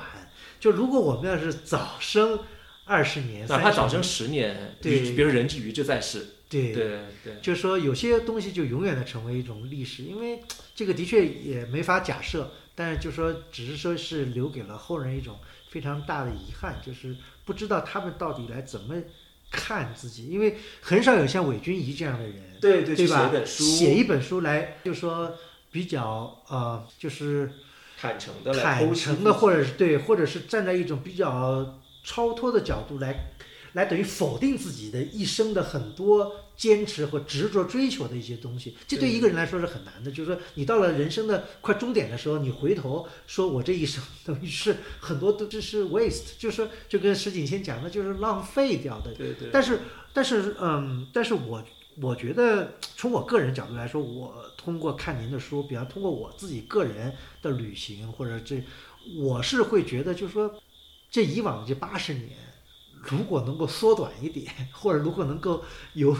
可能对这个国家来说可能会是一个 better off，这是一个更好的一个，但是历史没有法假设的。但是我觉得这八十年的确是有很多东西是就跟刚才我们讲的城墙拆了，现在在建。那如果知道现在要建，那当初为什么要拆呢？对对，就是，但是这个东西只是一个我们的一种事后诸葛亮。对你只能从他们留下的一些东西，比如像穆旦的那个书信里面回到，就反正他那段我就非常难过嘛，大概意思就是说，就是他给他的一个和他同龄的一个呃，算是也不是发小吧，反正就是同龄的一个朋友写信，就写到就是说六十岁对我们来说很远的事情，怎么一转眼这个六十岁就已经就已经就我们就已经和六十岁这个事情发生关系了。那如果生活是一个演，那演员他是一个很糟糕的演员，然后怎么怎么样，反正那段我读的很难过的那那段，对，但但更多人连这个也都没有留下来。比如像黄明信，他后来不是出家了嘛？嗯啊，也不是出家，他去那个拉布隆寺，那个就是去去修呃学习那个就是英明学啊那些东嗯西。然后后来一回北京就就被关牛棚了，等再出来都已经垂垂老矣了。对，那他也其实也是早，他是也就是前前些年才去世的。嗯，但如果有机会拜访他的话，其实你也，我就就你肯定有有很多可以想见的问题要问他。对，对，但是你即便你采访到他，他能说多少也是一个问题，对吧？我觉得这个就是是读了这本书以后，我觉得留给我们的一些遗憾或者是一些一些瑕疵，可能应该这么来说啊，嗯才才对。对，嗯，反正就是最后他不是最后有一章大概两万字，最后一章把这些人的命运都交代了一下嘛。嗯，对，反正就各式各样的样本，我觉得。对就非常多的样子。他们那一代人的这个生活的轨迹，或者生活的这个就就跟刚刚我讲的这李林灿跟这个李成兰，对吧？这完全当时是，比方说我们是发小，我们是同桌的好友，我们是同时游历了云南什么，但是就因为四九年，一个到了海峡的这边，一个留在了海峡的这边，对对，那么生活的轨迹就就完全的就是不一样，而且对以后的这个后人，对吧？对，但这也只是一个视角，对吧？我们对用用它就是终结的方式来来看它年轻的时代。但是如果你你你只看那两个月的话，那其实每个人都是非常鲜活的，和对对而且也是真实存在过的嘛，对对对是是留是雁过留痕的一段时间嘛，觉得好像就是这也是另外一个一个角度。嗯，对，那它是真实存在，谁也拿不走的嘛。另外就是说，你虽然是南开的学生，但好像没有对南开的那些那部分故事有特别的偏爱。已经有多的相对以以以南开比例来说，应该写的还挺多了了。对，就是会有会有点关系，在于说不存在情感上的偏向，但是会有熟悉，就是你更熟悉嘛。对，所以所以当我写到那个黄奕黄奕坚当年在南开大学。南开被炸的时候，他不是要守护校产嘛？然后他从哪个地方思源楼那里思源堂那儿下河，然后从河去那个租租界，那那个地理上我是非常非常熟悉的。我知道那思源堂和那河什么关系，那河往往哪边走，过八里台立交桥是往五大道租界那边走。那那个我会我可能会不由自主地多写一点东西，但那个和情感没有关系，就更更多是因为你熟悉。就好像我写长沙有一部分原因，就是因为确实对湖南的东西会更熟悉一些。嗯，嗯，对，哎，其中你你提到你其实其实一直借着他们，呃，行程中的某某某几个学生的眼睛在看，嗯，是他们留下的日记之类对，的，借是的吧？有包的有括的是那日记，个蔡孝敏、蔡孝敏，林正树、对杨士德、呃钱能新、于道南、刘兆吉，对他们大多数是留下日记，或者后来当时就出书，像那钱德新出《西南三千里》，然后还有一部分是写的专栏，像那个是李林正树在香港大公报写的专栏，这个是我后来再翻出来的，就非常非常偶然翻出来的。然后还有那个还有一些是回忆录、回忆的就集子里面写到的东西。对因为他他们也是其实跟你一样都是面对时局的剧烈变动时局的年轻人，对你，觉得你比较认同其中哪一位？比较认同。我最爱看的是杨士德的，呃，和和林正树的。嗯对，然后因为杨士德是属于那种工科生嘛，嗯呃，土木工程的，他记述了记录非常详细，而且他就是就是记得很精确，嗯记得很很详细。嗯然后林正树，因为他是沈从文的粉 丝，他后来还成为沈从文学生的另嗯，说我。看了你这本书，我也成为你那个沈从文沈从丝文了。粉丝是不可能不成为他粉丝， 对他，然后他他年纪比较大，他一九一二年，你看嗯他只比沈从大小十二岁，他一二年的时候，所以三八年他已经二十六岁了。嗯，呃，然后他在中学的时候就就读过所有的沈从文的东嗯西，所以他的明显文风受到沈从文影响。他那个专栏虽然只写了贵州黔东哈，但是就每篇写的都非常，就是是有文学有有文学色彩，嗯就是然后对人啊、对事啊、对景敏感程度和另外几个学生不，他不是年纪更大更成熟，嗯所以那个东西是是有更多的文学文学视角在里面的。啊，对，我看你引用刘刘兆吉也引用了很多的。引用刘兆吉引用的多，但他留下的东西挺少，他的日记烧掉了。嗯但是因为我采访了他儿子，啊，所以他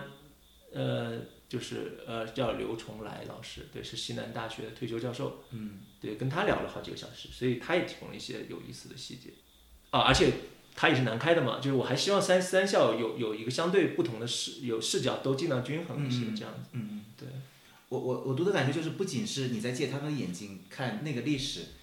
其实他们的灵魂也借着你的眼睛来回看已经成为历史的未来，就他们的个人的命运，啊、那个时代的命运，其实他们也是借着你的眼睛在，好像就好像是他们的灵魂在借着你眼睛，好像就让我特别的，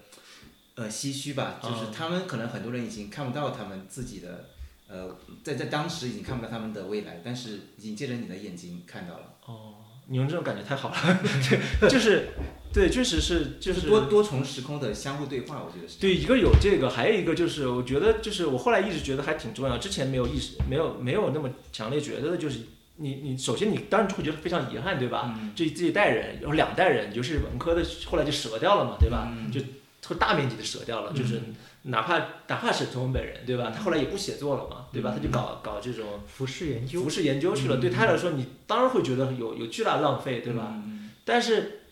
恋爱方面，你又会觉得就是刚才跟那个古村老师说的，就是就是怎么聊的，就是觉得那那两个月，包括那八年，对他们是就是结结实实的存在呀、啊嗯对吧？这个东西是是谁也拿不走的，哪怕说我们现在能还原非常有限，可是对他们来说，那是他们生命真正经经过的东西。嗯对，就这个是，而且是你真正能把把控的东西，在你你你的命运变得不能把控之前，你你至少有过你能把控自己命运的时候嘛。嗯对，我觉得这个是是我我一直就是就就谁都年轻过嘛，对吧？而且谁谁都有过一个很很年轻的一个一个充满希望的一个时间，而且三七年三半确实是充满有希望的一个时间，对吧？不而不是说到后期就是就是更多一个绝望和包括更不要说内战了，对吧？对那个时候确实是我觉得是有有有朝气在里面的，我觉得那个东西是。是特别可贵的一个东西，也是我我为什么能从他们那得到鼓舞的一个一个一个一个原因。我觉得恰好是那个时间段是一个往上的一个时间段，我觉得这个挺重要的。而且那个那那他们经历的时间，他们生命就铭刻在那儿了。对他们来说，哪怕说 OK，他们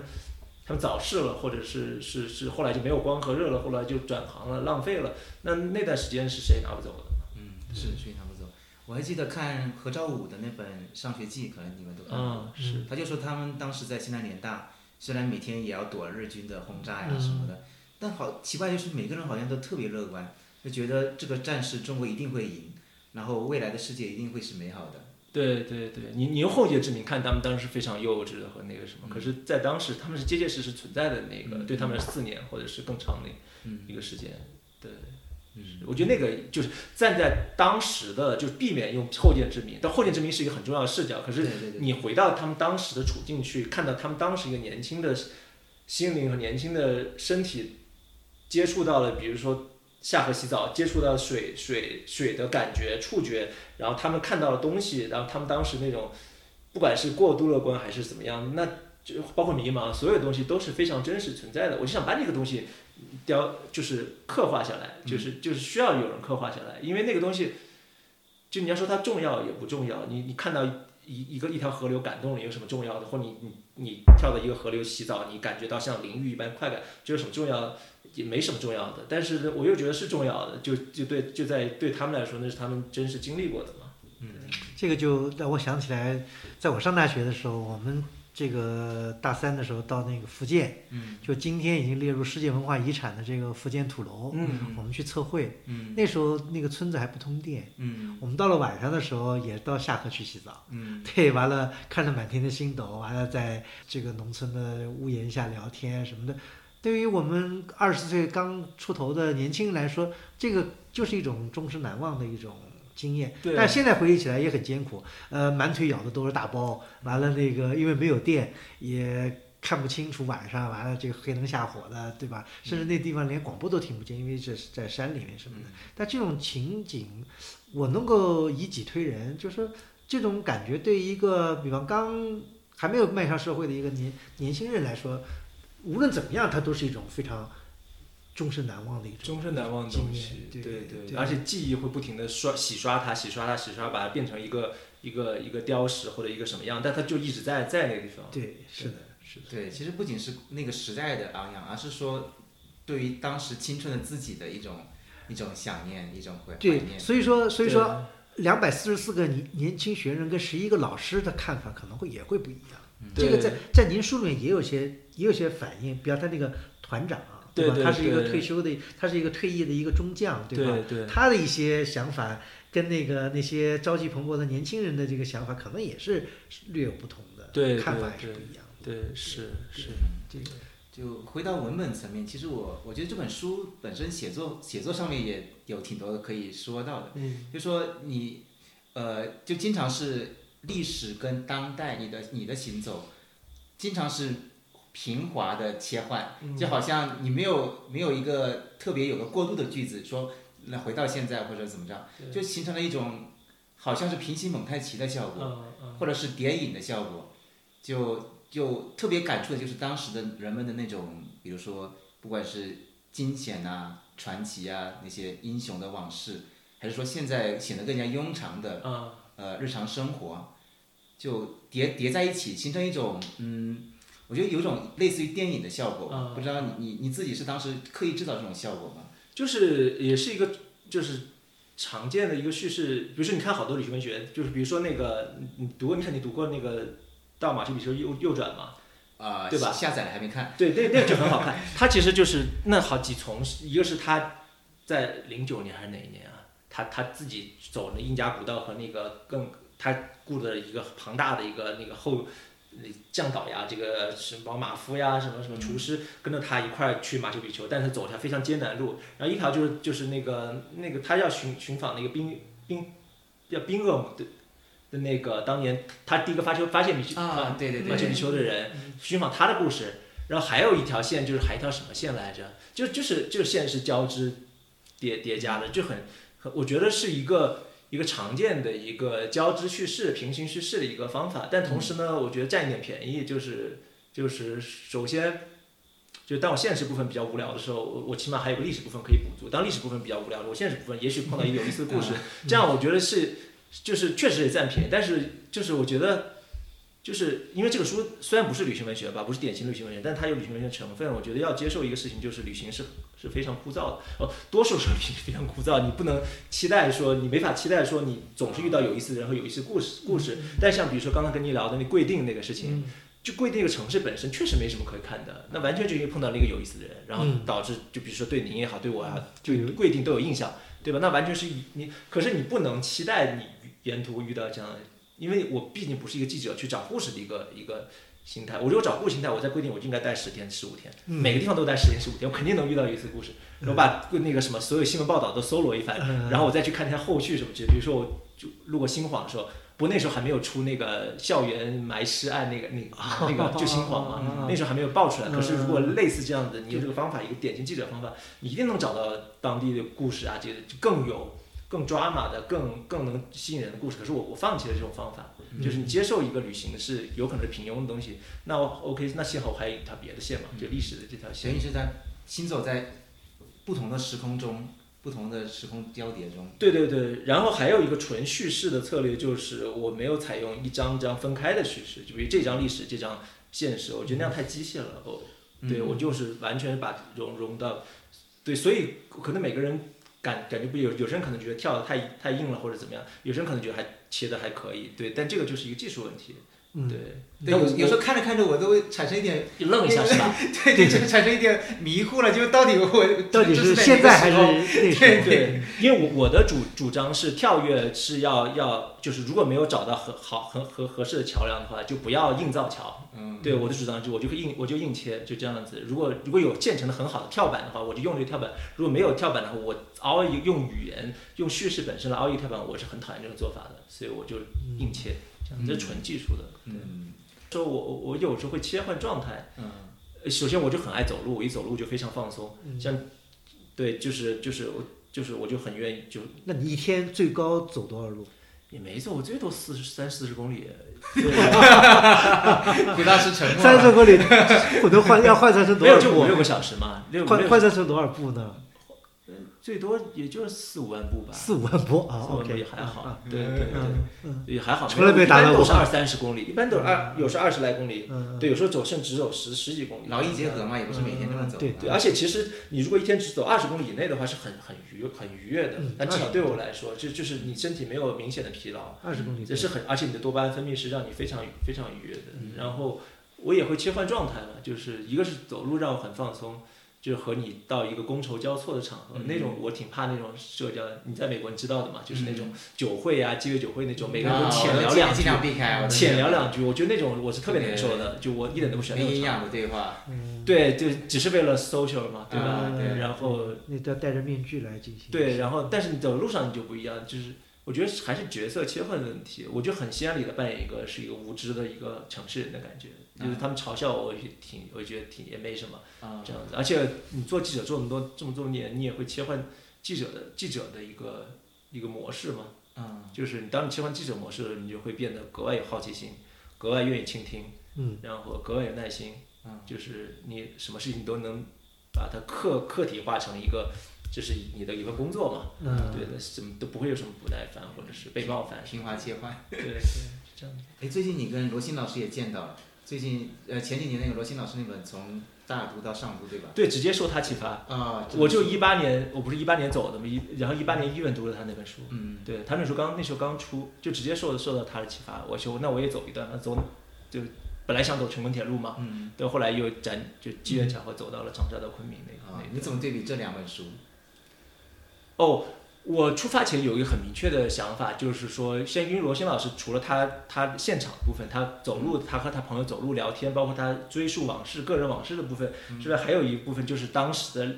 那个呃元代的藏都和大都之之间的那种嗯他所有的史料都信手拈来的。我那时候会想过这个事情，那就是那如果我我和他我写同样的书，我不可能在历史上能能够能够做到他信手拈来这这这样子嘛。所以那我就想，那我可能更多的就是首先我我作为有有记者身份，我更多利利利用，然后再一个这条路本身的那个层次的丰富性，我尽量在在。在后来在写作中进进一步拓展吧，但就是肯定是不是罗新老师那种，就是所有的史料运用都非常非常自如，嗯对，然后所有的构成都非常，然后我只能是更多的在，我觉得往散的方向走，就是往往就是你希望这个网越越撒越广，因为你在深度上你不是一个研究者嘛，所以你很难在深度上在某一点钻特别深，而是说这条路有多少层次，我把这个层次揭示出来这样子，对。那么除了这本书以外呢，杨老师能不能给我们透露一下你现在或者你以后要写些什么，或者要做些什么？哦，我就可能一本本写书吧。嗯现在在写一本，呃，写一本德国的那个，对，写一本呃，我是疫情前在德国买了那个德铁通票，环德旅行了一圈，就拜访德国那里。德国不是很多政治史博物馆嘛？德国二十世纪上半叶历史就是比较，呃，整个可你就把东德西德都算上，二十世纪历史就比比较灰暗嘛。嗯，对，我就挺好奇他们的政治史博物馆如何如何用策展的方式来来面对他们比较糟糕的历史。哇，你这个跨度有点大，就是从我们中国的这个八十年前跨度到了德国的，等于是从应该说从五十年代开始的一个德国应该从如果应该从三三年开始，纳粹啊，就上他的台开政始治，他政治博物馆是政治博物馆，尤其最最最大头的就是纳粹那十二年的、三三年的、四五年的那段时间，德国的就是最绕不历史绕不开的时期嘛，就那好多这方面啊的、对博物，馆。但是我觉得从东德的角度来说，从四五年四五到年到八九九年，八九年或者到又是另外一个时间九二年他们统一以后的这个整个的整个的这个全光谱的一个展示，等于是对，就是我就挺好奇他们如何用策展的方式来来来面对这个，因为也有背后有好多东西嘛，有、嗯有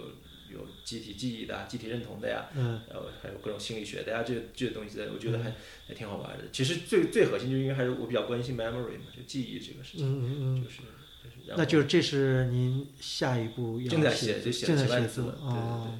对，，是。计划什么时候能够出版呢？那出版就不知道，希望今年能写 完。对，写了几写了大概四万字了吧，啊好可能像会单独出书是吧？不知道能不能出，反正但是有一篇就是应该会今年小鸟文学先先登一篇吧，对九月份对，陆陆续续的会发一些吧，嗯，对，那这是一个什么呃出版项目呢？还是就只是你个人的一个？就是当时有一个叫华德无界行者的一个一个算是一个一个 fellowship 一个奖学金，嗯然后是是德德国柏林文学协会弄的，然后申请了一笔这个他们的那个奖学金，然后嗯他们就是你你不限题材，什么也不管，就给你一笔钱，呃，然后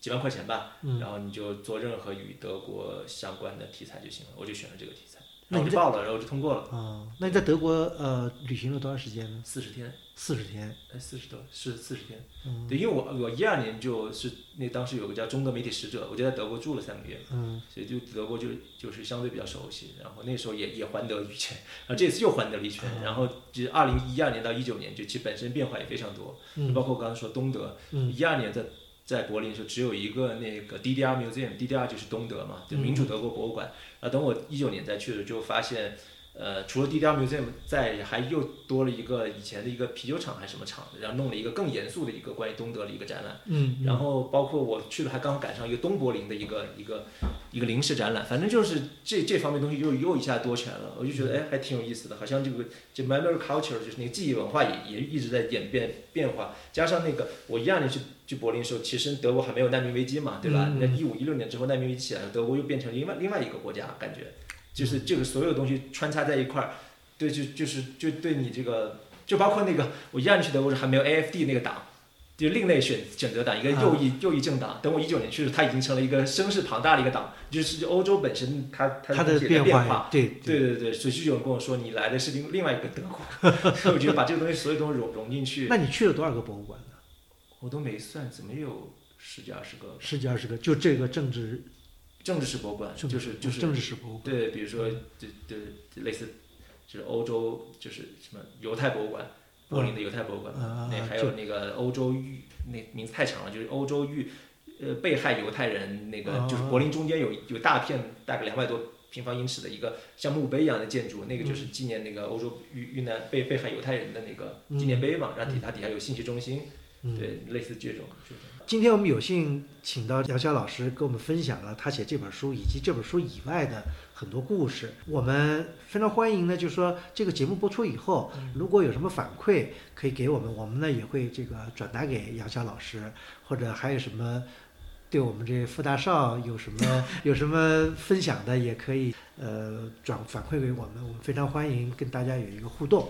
那么再次感谢大家能够收听我们节目，也感谢杨潇老师，感谢傅老师啊参加这谢次。 谢古村老师，谢谢傅老师。谢谢，好谢谢我今天学习很多，嗯。